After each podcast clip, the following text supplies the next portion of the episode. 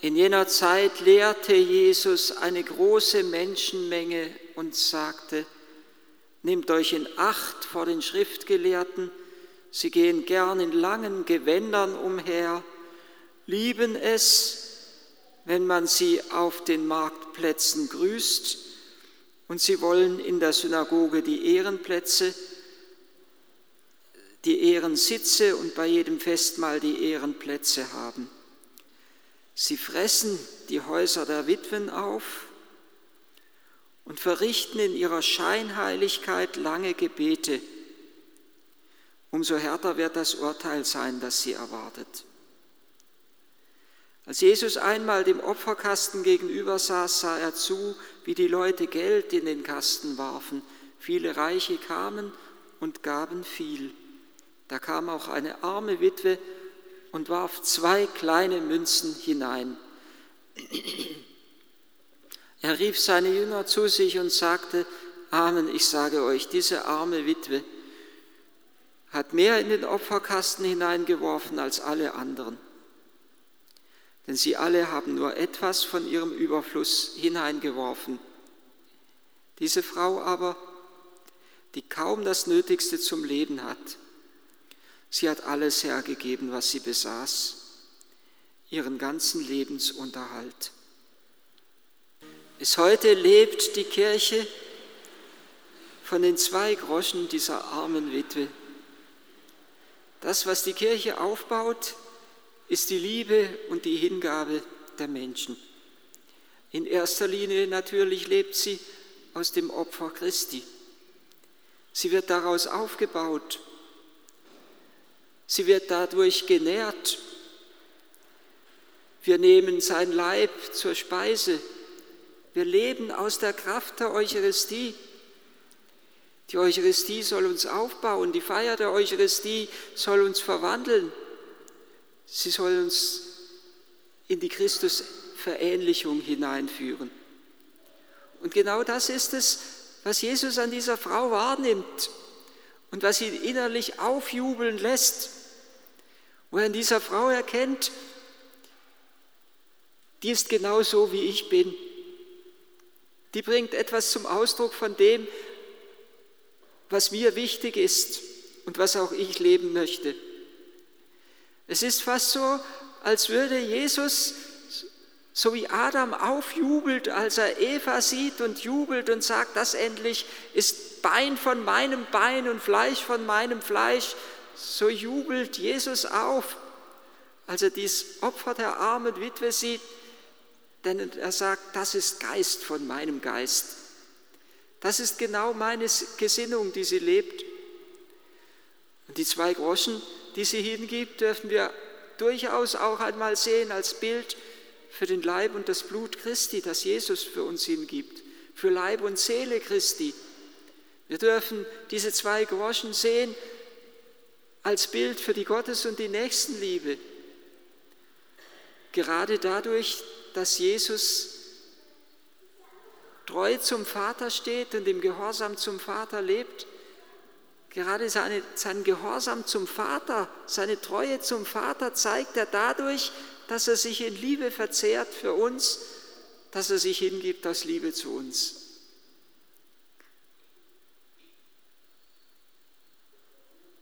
Und wir dürfen diese zwei Groschen auch sehen als Bild für die Gottheit und Menschheit Jesu.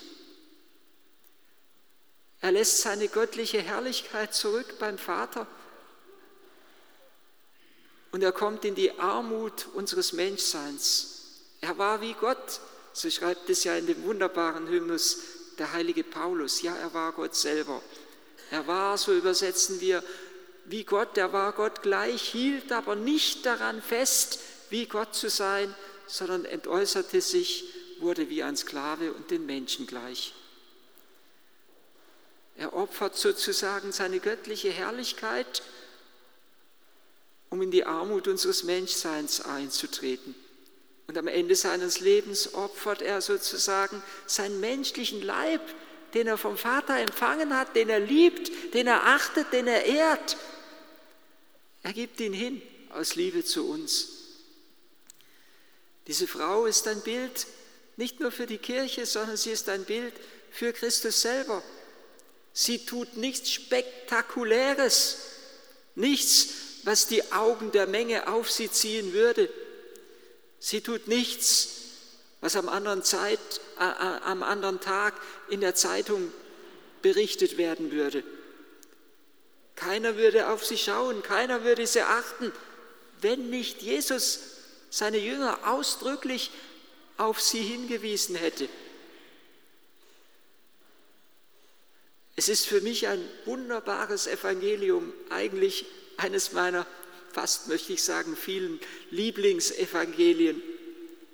Nicht nur wegen dieser armen Witwe, sondern auch deshalb, weil darin zum Ausdruck kommt, dass Jesus einen Blick für sie hat und dass Jesus ein Herz für sie hat dass Jesus ihr Opfer annimmt und dass er sagt, ja, sie entspricht mir. Das ist das, was mir gefällt. Und Jesus sagt damit, ich erwarte nicht Großartiges, die großartigen Leistungen der großen Künstler dieser Welt, sondern ich erwarte mitten im Alltag die Liebe und die Hingabe. Er schaut nicht so sehr auf den äußeren Schein, sondern auf die innere Herzensgesinnung. Und Jesus weist seine Jünger ausdrücklich auf diese Frau hin. Das heißt, er möchte, dass auch seine Jünger so einen Blick bekommen, der sich nicht so sehr vom Äußeren beeindrucken lässt, sondern der die innere Herzensgesinnung erahnt und erspürt. Er möchte, dass sie wahrnehmen, wie kostbar diese zwei Münzen der armen Witwe sind. Er möchte, dass sie einen Blick dafür bekommen, wie sie auch später einen Blick haben oder vorher schon einen Blick hatten, denn das Evangelium spielt ja eigentlich schon ziemlich nahe am Leiden Jesu. Die Jünger hatten davor ja schon auch einen Blick durch Jesus geschult, einen Blick für die fünf Brote und die zwei Fische des Jungen, der diese Gaben gegeben hat und durch Jesus haben sich diese Gaben gemehrt und sie reichten aus für die vielen und am Ende blieben noch zwölf Körbe voll übrig, für jeden Apostel einen, dass diese Gaben reichen bis zum Ende der Zeit. Genau wie diese die Kirche immer noch lebt und zehrt aus dem Opfer der armen Witwe. Sie lebt vielmehr aus dem Opfer der armen Witwe wie aus dem Reichtum von vielen anderen. Und diese arme Witwe ist, würde ich sagen, das positive Spiegelbild zum reichen Jüngling.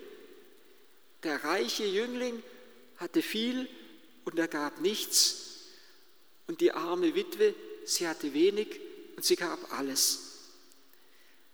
Diese arme Witwe ist nicht nur ein Bild für die Kirche, sondern sie ist das gelebte Evangelium. Sie ist die Verwirklichung dessen, wozu Jesus uns in der Bergpredigt gemahnt hat, als er gesagt hat, sorgt euch nicht um den morgigen Tag. Jeder Tag hat genügend eigene Sorge. Sie sorgt sich nicht darum, was morgen werden wird. Sie vertraut vielmehr, dass der Herr einen Plan für sie hat und dass der Herr für sie sorgt. Und diese arme Witwe kommt vielfältig zum Ausdruck immer wieder im Evangelium. Nicht zuletzt in der Frau, die kommt mit ihrem Alabastergefäß, mit der kostbaren Narde und es zerbricht und damit auch wieder alles hingibt, um Jesus zu salben. Und Jesus sagt am Ende über diese Frau, und er könnte genau das gleiche Wort über diese arme Witwe sagen, Amen, ich sage euch, überall, wo man das Evangelium verkündet, bis zum Ende der Welt, Überall, wo man das Evangelium verkündet, wird man sich an sie erinnern und erzählen, was sie getan hat. Es ist, als würde Jesus das Licht dieser armen Witwe nicht eben unter einen Scheffel, sondern auf den Leuchter stellen, damit die Menschen eure guten Werke sehen und euren Vater im Himmel preisen. Mutter Teresa hat das Privatgelübde abgelegt, Gott alles zu geben, was er möchte, ihm nie irgendetwas zu verweigern. Und so ist sie auch so ein lebendiges Bild für die arme Witwe geworden. Und sie sagt das große Wort, Wenn ich einen Menschen traurig gesehen habe, uns, dann habe ich mich immer gefragt, habe ich immer gedacht, dass dieser Mensch irgendetwas Gott verweigert, irgendetwas Gott noch nicht geschenkt hat. Denn da, wo wir Gott alles schenken und nur in der Ganzhingabe unseres Lebens liegt das tiefste Glück unseres Lebens begründet. Da, wo ein Mensch sich Gott ganz schenkt, da wird er innerlich zum freisten Menschen in dieser Welt. Da hat er keine Angst mehr, da kann ihm nämlich nichts mehr genommen werden, weil er selber schon alles geschenkt hat. Diese arme Witwe hat alles geschenkt, es kann ihr nichts mehr genommen werden. Sie hat auch keine Angst mehr um ihre Macht oder um ihre Ehre. Sie hat keine Ehre in den Augen der Menschen, aber umso größere Ehre in den Augen Gottes. Ich sage euch, überall, wo man das Evangelium verkündet, wird man sich erinnern, sich an sie erinnern und erzählen, was sie getan hat. Und Jesus möchte, dass auch wir so einen Blick haben für das Arme und Geringe, dass wir mit den Augen Jesu so auf die Menschen schauen und auch ein wenig Trost und Hoffnung so von unserem Blick und von unserem ganzen Wesen ausgeht.